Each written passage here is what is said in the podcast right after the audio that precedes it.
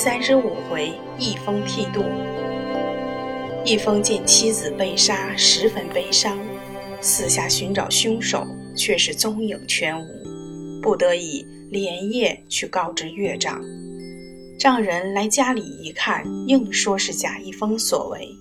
他说：“门没有开，窗户也没有开，发生这等杀人的事儿，不是你做的，还会是谁？”弄得一封真是百口莫辩。第二天，丈人便告到官府，官府差人验尸之后，也怀疑是贾一峰所为，便用严刑拷问。一峰身体孱弱，哪里经得起种种酷刑？实在不能忍受痛楚时，只有一口承认了。官府将他打入死牢，预备拟定文告，通传出去。不料提笔之时，却有十来个青蝇飞来聚集笔端，把笔团团抱住。刚下手赶开，等到重新下笔时，却又聚集，屡试不爽。县官心生疑惑，暗想：莫非此案真有冤枉，所以轻盈示诏？于是县官便与师爷商议，师爷说。等我到狱中去问他，再做定夺。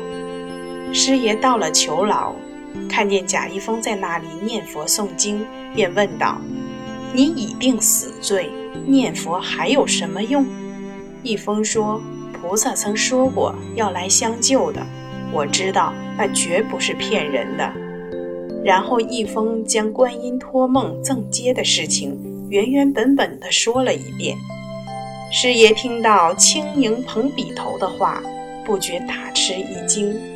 然而第三句“斗谷三升米”却怎么想也解释不了。想了一会儿，忽然灵机一动：一斗谷除了三升米以外，其余七升不是康还是什么？便问一峰：“你认得康七这个人吗？”一峰说：“认得，认得。”就是我家左邻住的那个男人，他就叫康七。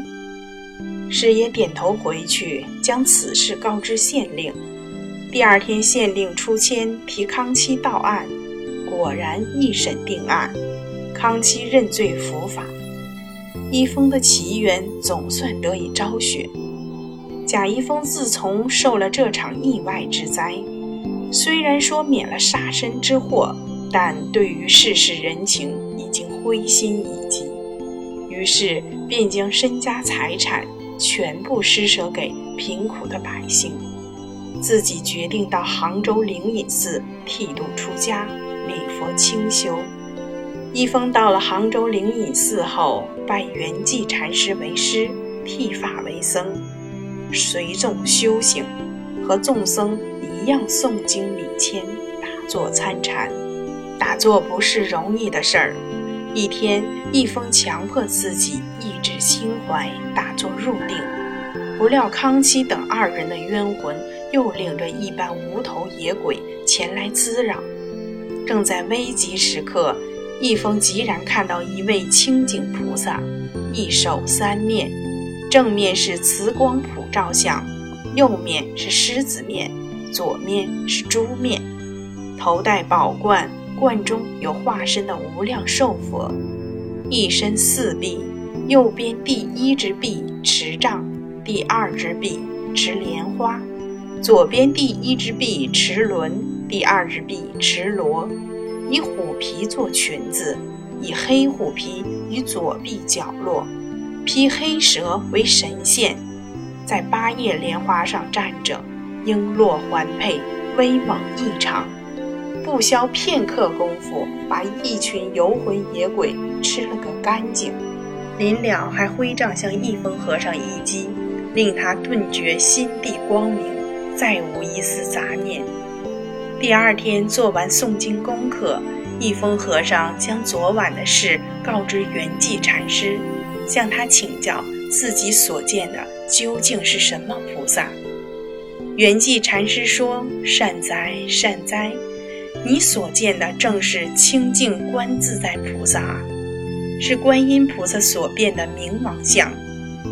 潜心礼拜这尊观音，可以脱离一切恐怖畏惧的心情。接着，圆寂禅师便将清净观自在菩萨婆罗尼经一卷传给了一封，叫他每逢恐惧时便念此经，可以解除魔障。从此，一封和尚躬行精进，数年之后便到各处去朝礼拜山。因心记观世音菩萨屡屡点化之恩，每遇到名山奇石。便雕刻一尊菩萨法像，留世后世。所刻的就是他曾经看见的宝像，因此今天各地所留的菩萨石像，不是龙头观音，就是一叶观音或清净观音。一叶观音俗称为童子拜观音，其法像最多，几乎到处可以看见。